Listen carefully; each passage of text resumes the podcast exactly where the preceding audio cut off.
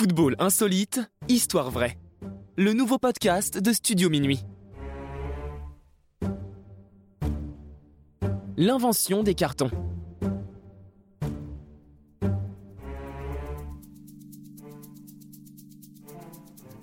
Aussi surprenant que cela puisse paraître, les cartons jaunes et rouges sont une invention relativement récente à l'échelle de l'histoire du football.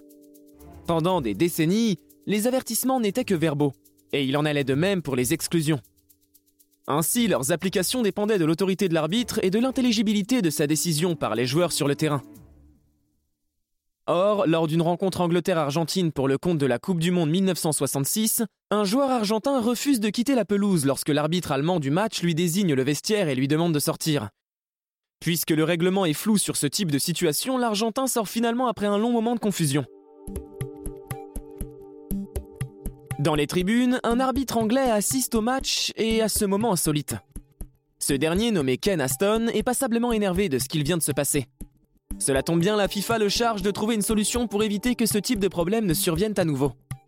En rentrant chez lui, Aston a une illumination en s'arrêtant à un feu tricolore. Ce code couleur pour indiquer un avertissement puis un arrêt du match pour le joueur concerné lui paraît totalement pertinent. Il soumet alors son idée à la FIFA qui accepte de l'intégrer. Ce système de carton est ainsi mis en place pour la Coupe du Monde suivante. Le 31 mai 1970, un joueur soviétique écope du premier carton jaune lors d'un match opposant l'Union soviétique au Mexique.